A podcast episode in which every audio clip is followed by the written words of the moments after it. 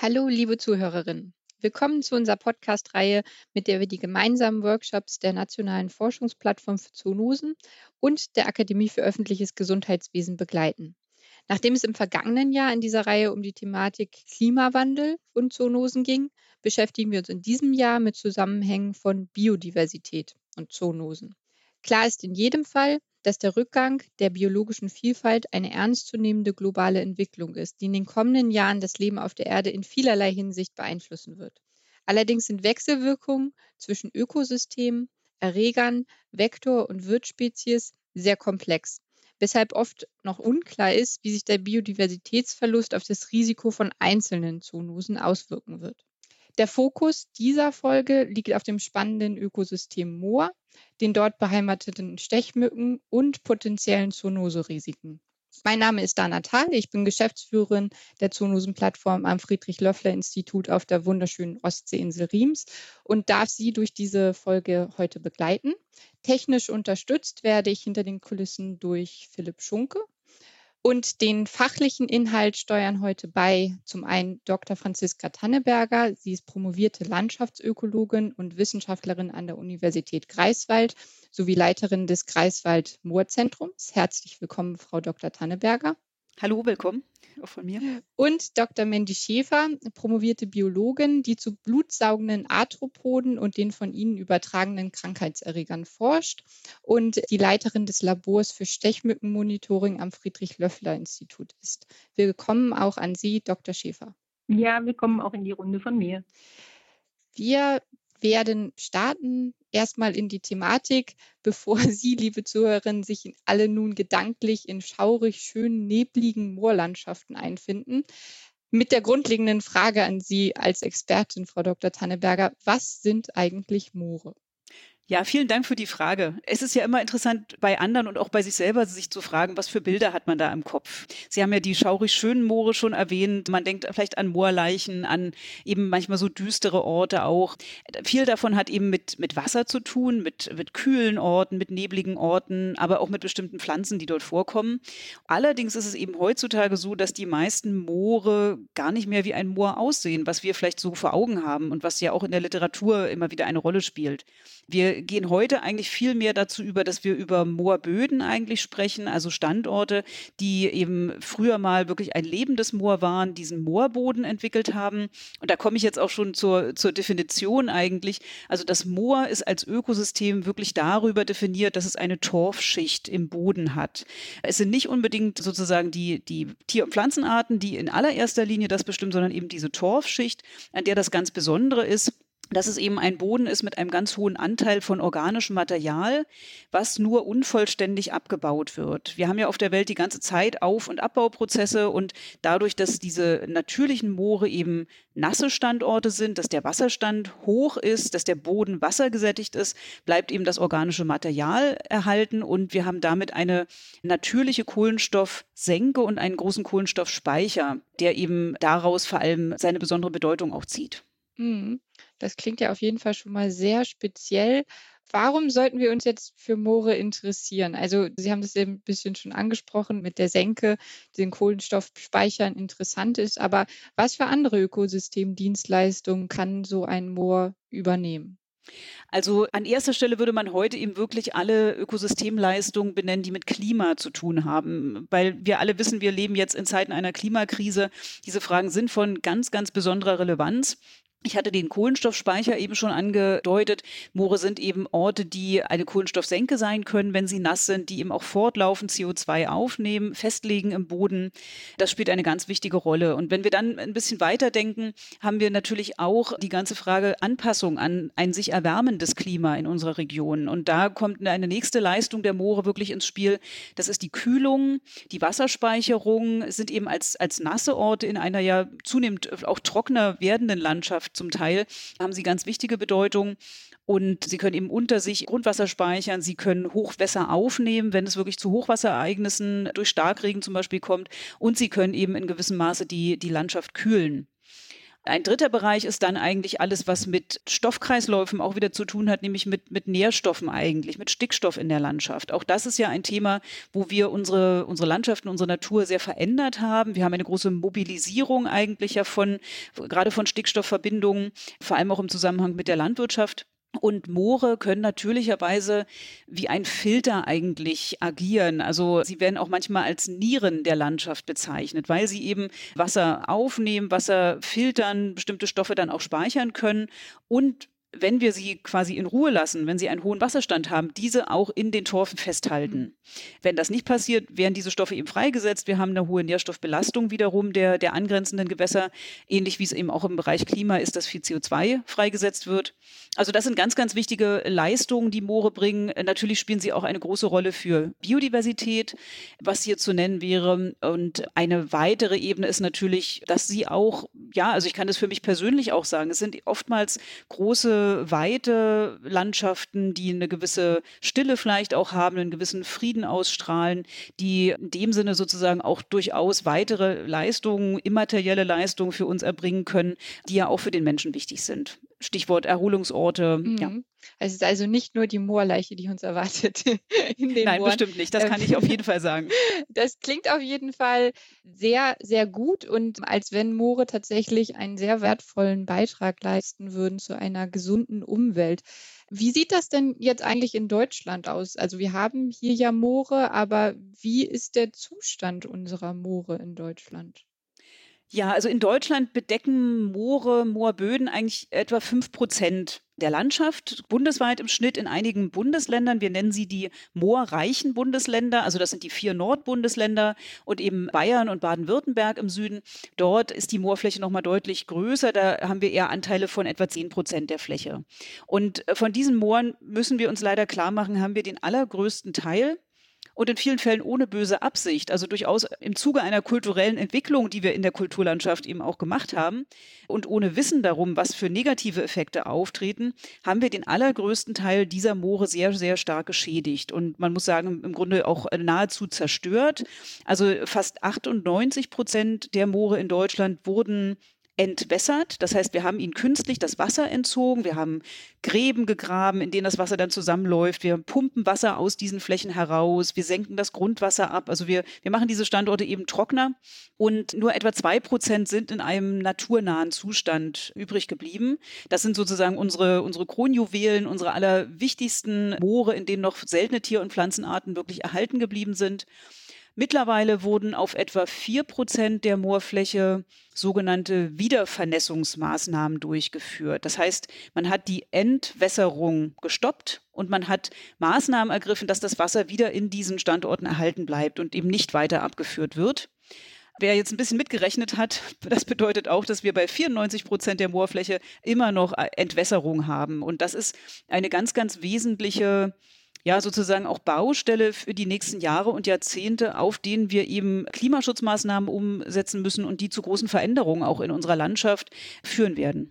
Aber wahrscheinlich führt das ja jetzt auch langfristig zu Konflikten. Also klar, aus Klimaschutzgründen und im Sinne des Biodiversitätserhalts sind diese Wiedervernässungsmaßnahmen ja wahrscheinlich auch sehr wichtig. Aber Sie haben ja auch gesagt, das ist im Zuge von kulturellen Entwicklungen geschehen. Das heißt, viele Moorflächen sind ja jetzt wahrscheinlich auch als Landwirtschaftsflächen zum Beispiel genutzt. Könnte man denn solche Moorflächen auch nach Wiedervernässung noch landwirtschaftlich in irgendeiner Art und Weise nutzen?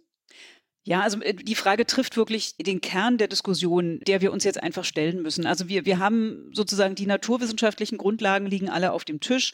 Es ist für die Natur, für die Menschen, für uns alle besser, wenn Moore einen höheren Wasserstand haben. Wir können den Klimawandel damit bremsen, wir können Nährstoffe zurückhalten, wir können einen besseren Landschaftswasserhaushalt damit wieder erreichen. Also das ist sozusagen alles, die, die Faktenlage spricht da ein, ein ganz eindeutiges Bild.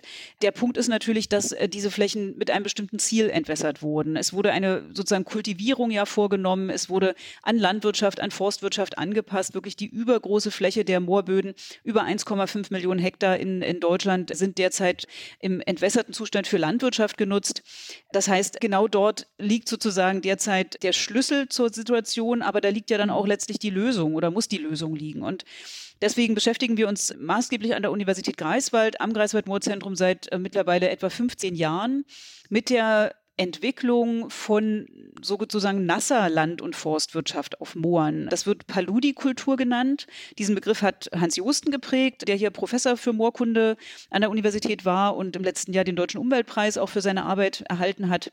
Das meint einfach, dass man auf diesen Böden weiter Land- und Forstwirtschaft betreibt, aber mit einem eben hohen Wasserstand, also mit im Jahresmittel nassen Böden wirklich, einem Wasserstand in etwa in Flur. Natürlich muss man dafür sehr viel umstellen und das erfordert sehr, sehr viel von den Menschen, die in den Regionen leben, die dort derzeit Landwirtschaft betreiben. Es ist nur eben der einzige Weg in die Zukunft auf den Moorböden. Also das ist, das andere ist eine Sackgasse wirklich, das weitere Entwässern. Deswegen braucht es sehr viel Unterstützung in diesen Regionen, insbesondere für die Landwirtschaft. Und das Schöne ist, dass wir wirklich ein großes Potenzial haben. Denn es gibt äh, Pflanzenarten, es kennen sicherlich einige Hörer und Hörerinnen äh, Schilf als eine sehr wüchsige Pflanze, die an vielen Seeufern, Flussufern wächst. Das ist eben, das sind hochproduktive Pflanzenarten, die mit nassen Bedingungen klarkommen und die man nutzen kann. Also beispielsweise die Reddächer oder Rohrdächer, die viele aus Norddeutschland kennen.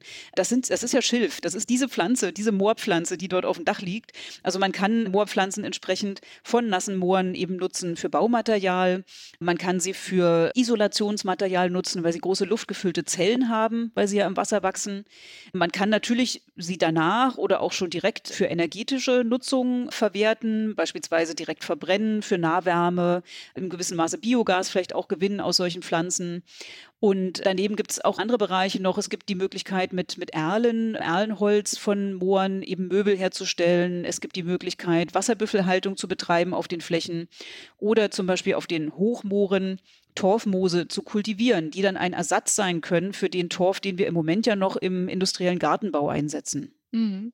Das ist ja auf jeden Fall sehr erfreulich, dass das jetzt nicht alles nur schwarz gemalt ist, sondern dass es da tatsächlich schon Lösungsansätze gibt, wie man da vielleicht auch diese Nutzungskonflikte lösen könnte, langfristig gesehen. Wie ist denn das, wenn man jetzt, also klar, wenn man den Wasserstand anhebt und diese Paludikulturen eben dort etabliert, dann ist das auf jeden Fall aus Sicht des Klimaschutzes wahrscheinlich eben schon eine gute Maßnahme. Wie sähe es denn mit der Biodiversität aus? Hätte das potenziell auch auch einen positiven Effekt? Ja, wir müssen hier vielleicht ganz kurz nochmal uns selber auch klar machen, mhm. über was für Biodiversität reden wir jetzt eigentlich. Denn wenn wir rein auf Artenzahlen zum Beispiel gucken von Tier- oder Pflanzenarten, ja. auch auf den entwässerten Mooren haben sich ja andere Arten angesiedelt. Die verlieren wir natürlich, das müssen wir auch ehrlich sagen. Aber für die haben wir ja auch an den Moorstandorten eigentlich nicht die Hauptverantwortung. Also es muss uns ja dort, wo dieses Ökosystem Moor eigentlich natürlicherweise vorkommt, bei uns darum gehen, dass wir moortypische Arten oder sogar moorspezifische Tier- und Pflanzenarten, äh, die eben nur im Moor vielleicht vorkommen können, dass wir denen dort einen Lebensraum bieten und sie dort Lebensbedingungen haben. Und die profitieren grundsätzlich von Moorwiedervernässung, weil sie ja diese hohen Wasserstände brauchen und weil sie in den trockenen Mooren gar keine Chance haben. Also das kann man in jedem Falle sagen, wie viel dieser Tier- und Pflanzenarten dann wirklich sich ansiedeln und dauerhaft auch, auch reproduzieren auf diesen Flächen und erfolgreich reproduzieren, das hängt sehr stark dann auch von der Nutzung danach ab.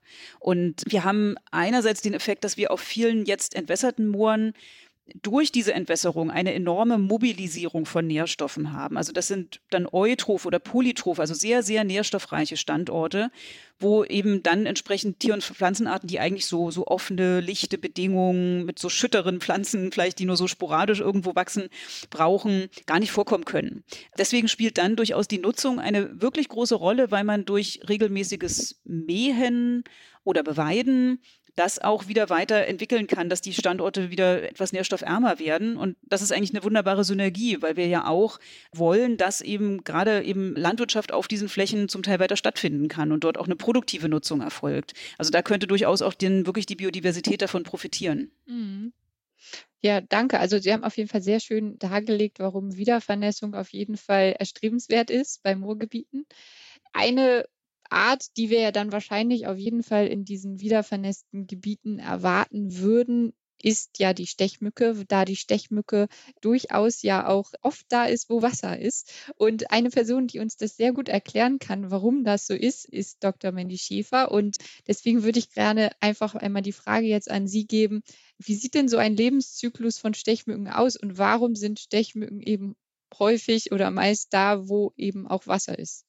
Ja, hallo zusammen. Also Sie haben es ja gesagt, dass da, wo Wasser ist, häufig Stechmücken vorkommen. Und das liegt daran, dass der Entwicklungszyklus von Stechmücken in eine aquatische und eine terrestrische Phase geteilt ist. Und wie gesagt, ein Teil ist also zwingend an, an Wasser gebunden. Und der Zyklus, der Entwicklungszyklus beginnt eben mit der Eiablage durch eine weibliche Stechmücke. Und artspezifisch werden dabei eben Eier entweder einzeln oder als sogenannte Eischüffchen auf die Wasseroberfläche von stehenden Gewässern oder an Vegetation oder auch auf feuchten Böden gelegt.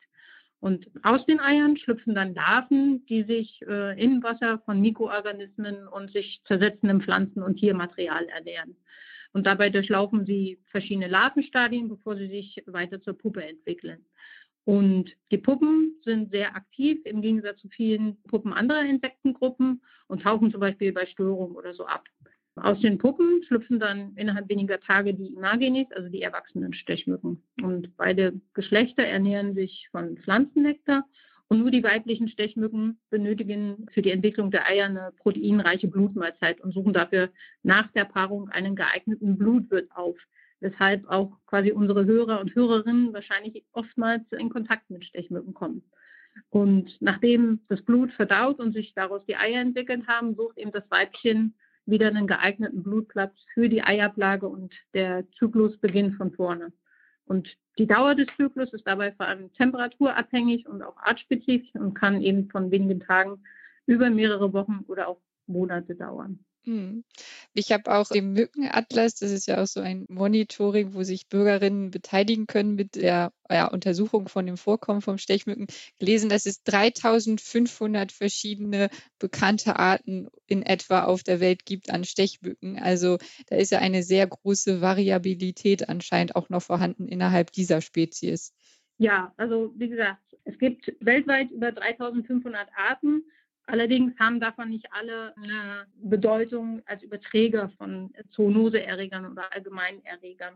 Die wichtigste Familie ist die Anopheline, die vor allem humanmedizinisch von Bedeutung als Überträger verschiedener Malariaerreger ist und die Unterfamilie Culicine, die als Überträger zahlreicher Arboviren, zum Beispiel aus den Familien Flaviviridae, Togaviridae und Peribuniaviridae von Bedeutung ist. Und Viele der durch Stechmücken übertragenen Infektionserreger sind eben Zoonosen, das heißt, sie haben ein tierisches Reservoir und der Mensch wird eben nur mehr oder weniger zufällig infiziert. Mhm. Das heißt, letztendlich sind es nur die Stechmückenarten, die sowohl Tiere als auch Menschen natürlich stechen, die für die Übertragung von Zoonosen in Betracht kommen, richtig? Genau, es sind sogenannte Brückenvektoren oder auch Vektoren, die eben kein ausgeprägtes Stechverhalten haben, da sie eben sowohl den Menschen als auch eben Tiere, verschiedene Tiere wie Vögel oder auch andere Säugetiere stechen und so das Virus zwischen Wirbeltierwirt und Mensch zirkulieren kann. Also der Mückenstich ist eben nicht nur manchmal lästig und juckend, sondern es kann dann auch tatsächlich zu einer Übertragung kommen von verschiedenen Erregern in dem Zusammenhang jetzt vielleicht einmal die schwierigste Frage, die man je jetzt stellen kann in dem Kontext. Wenn wir uns jetzt Biodiversitätsveränderungen angucken, inwieweit können die einen Einfluss haben auf die Übertragung von solchen vektorübertragenen Zoonosen? Ja, also wie gesagt, also Stechmücken sind ein wichtiger Teil von aquatischen und auch terrestrischen Ökosystemen. Und als Teil der Nahrungskette sind sie zum Beispiel Nahrungsquelle für Vögel und Fledermäuse. Und Fische und Kaulquappen fressen Mückenlarven, die im Wasser leben. Und Mückenlarven selbst ernähren sich zum Beispiel vom organischen Material und tragen auch so zur Reinigung von Gewässern bei, ähnlich wie Moore, die eben auch diese Filterwirkung haben. Mhm. Und welche Effekte zum Beispiel Wiedervernässung von Mooren hat, hängt von vielen Faktoren einfach ab. Da eben, wie eingangs schon gesagt wurde, das Zusammenspiel zwischen Erreger, Wirt und Vektor in einem Ökosystem oft komplex ist und im unterschiedlichen Kontext auch unterschiedliche Auswirkungen haben kann. Zum Beispiel die bei uns weit verbreitete gemeine Hausmücke, Culex pipiens, ist ein potenzieller Überträger des Westnil-Virus. Und diese Art brütet aber vorwiegend in unmittelbarer Umgebung des Menschen, in künstlichen Wasseransammlungen. Also Moore per se stellen also nicht unbedingt ein höheres Risiko als urbane Standorte dar. Und Aufgabe der Wissenschaft ist es eben vor allem durch interdisziplinäre Forschungsansätze diese Zusammenhänge zu erforschen, um eben Gesundheitsrisiken durch Zoonosen für Menschen und auch Tiere aufzuzeigen und gegebenenfalls zu bekämpfen. Ja, und in dem Zusammenhang macht es ja auf jeden Fall auch Sinn, wirklich dieses Stechmückenmonitoring eben mit diesen Wiedervernässungsmaßnahmen vielleicht zusammenzubringen, dass man eben sich anguckt, okay, wie entwickelt sich das, was für potenzielle Risiken könnten daraus erwachsen aus Zoonosenforschungssicht jetzt. Wie führt man denn jetzt praktisch so ein Monitoring eigentlich durch? Kann ich sie mir jetzt mit Gummistiefeln im Moor und einem Kescher vorstellen auf Mückenjagd oder wie macht man das? Ja, das ist eine Methode. Es gibt aber verschiedene Monitoring-Strategien, um eben Daten über die Verteilung, über die Häufigkeit, über die saisonale Aktivität von Stechmücken, aber zum Beispiel auch über das Vorhandensein potenzieller Vektorarten oder invasiver Arten zu heilen. Und Stechmücken können im Prinzip in verschiedenen Entwicklungsstadien, also sowohl als Larven als auch Imagines, leicht gesammelt und mit verschiedenen Fallensystemen zum Beispiel gefangen werden. Und in den meisten Studien werden im Prinzip adulte Mücken gesammelt, da sie im Vergleich zu Larven in der Regel leichter zu erfassen und auch zu identifizieren sind. Der Nachteil ist aber, dass das Vorkommen von Imagines noch keinen Aufschluss über die Bruthabitate gibt. Und obwohl sich im Habitate von den adulten Stechmücken überschneiden können, unterscheiden sich die Bruthabitate oft teilweise sehr stark. Und ein weiteres Instrument zur Überwachung der Stechmückenfauna ist zum Beispiel das passive Monitoring im, im Rahmen des Bürgerprojektes Mückenatlas, das ähm, 2012 vom Leibniz-Zentrum für Agrarlandschaftsforschung und dem SEI ins Leben gerufen wurde. Und hier rufen wir die Bevölkerung auf, uns Stechmücken für, für die Identifizierung zuzuschicken. Und anders als bei den Fallensystemen bekommen wir hier meistens zwar nur wenige Individuen zugeschickt, aber der Vorteil besteht in, in der großen Anzahl von Zusendungen und vielen verschiedenen Ordnern, die wir mit unserem normalen Fallensystem und den Sammlungen halt nicht so leicht abdecken könnten. Hm. Sie sind also auch alle gefragt, liebe Hörerinnen und Hörer, sich hier zu beteiligen.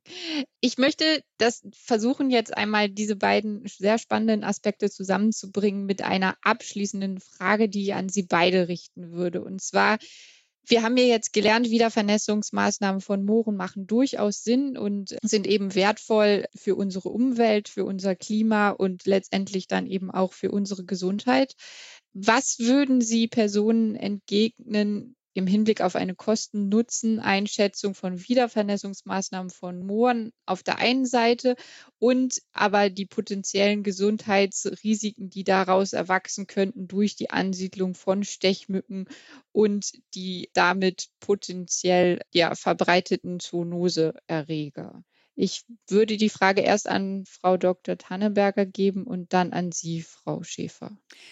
Ja, ich denke, ich würde darauf hinweisen, dass wir zum einen ja auch bei den entwässerten Mooren auch Mücken haben. Es ist ja nicht so, dass die mückenfreie Räume wären und wir haben dort zum Beispiel diese Entwässerungsgräben, die eben als Standgewässer da eben äh, wichtige Bruthabitate auch sind. Das heißt, inwiefern es wirklich eine massive Zunahme von möglicherweise auch wirklich unangenehmen, gefährlichen bis hin Krankheitserregern sein kann, dazu wissen wir noch wenig. Wir haben bisher nicht wirklich belastbare Daten, dass das so ist. Für die nassen Moore quasi auf der Habenseite Seite schlägt aber auf jeden Fall auch, dass wir sehr viel dazu gewinnen, wenn wir eben, also viele andere Gesundheitsaspekte eben auch. Also eine kühlere Landschaft ist auch für unsere Gesundheit wichtig. Saubereres Wasser ist für unsere Gesundheit wichtig. Und was wir eben auch auf nassen Mooren vermeiden können, ist, dass Moorbrände entstehen. Das ist eine Sache, die vielleicht nicht in jeder Region eine große Rolle spielt, aber weltweit und auch in so mancher moorreicher Region hatten wir schon massive Moorbrände. Der letzte große in Deutschland war auf einem Truppenübungsplatz bei Meppen, wo dann durchaus manchmal monatelang diese Torfe noch, noch schwelen und eben auch letztlich zu Gesundheitsbelastung beitragen, weil die ganzen freigesetzten Stoffe natürlich auch eine Belastung darstellen. Mhm. Ja, und aus entomologischer Sicht, Frau Schäfer, vielleicht nochmal. Ja, ich habe es ja im Prinzip schon erwähnt, dass Stechmücken per se nicht unbedingt nur Vektoren von Infektionserregern sind, sondern eben auch eine Bedeutung für Ökosysteme haben. Und wenn wir Stechmücken jetzt ausrotten würden, würden diese natürlich im Ökosystem in der Nahrungskette und auch als quasi Gewässerreiniger oder Filtrierer fehlen. Und ich denke, da muss man einfach abwägen. Und wir haben, wie Frau Tannenberger gesagt hat, einfach keine belastbaren Daten, die zeigen, dass die Wiedervernässung von Mooren per se ein Risiko darstellt für Zoonosen. Von daher ist es eben die Aufgabe der Forschung, da Daten zu liefern und das einschätzen zu können. Ich denke aber, der Vorteil von wiedervernässten Mooren ja überwiegt. Ja, dann danke ich Ihnen sehr für das Gespräch, für die interessanten Einblicke in Ihre Arbeit und ich hoffe ja dann auch, dass wir vielleicht in den nächsten Jahren widersprechen können und Sie da vielleicht auch schon ein bisschen mehr zu sagen können, wie sich das dann so entwickelt mit der Ansiedlung von Stechmücken in solchen wiedervernässten Gebieten. Und ich glaube, was wir mit nach Hause nehmen können, ist auf jeden Fall, dass die Wiedervernässung von Mooren auf jeden Fall eine gute Sache ist und selbst wenn wir am Ende dann vielleicht noch neue Risiken auch haben, dann, wenn wir das auf jeden Fall frühzeitig abschätzen können, kann man da ja auch Gegenmaßnahmen ergreifen. Und ich glaube, es ist ja auch nicht jedes Moor unbedingt ein Naherholungsgebiet. Also vielleicht ist der Kontakt zum Mensch da ja auch nicht immer gleich gegeben. Dann bedanke ich mich ganz, ganz herzlich bei meinen Gesprächsteilnehmerinnen und wünsche Ihnen noch einen schönen Tag und auf Wiedersehen. Auf Wiedersehen und auch vielen Dank. Ja, danke. Und wir werden die Hörer und Hörerinnen auf dem Laufenden halten, was bei unserer Forschung weiter herauskommt. Vielen Dank dafür.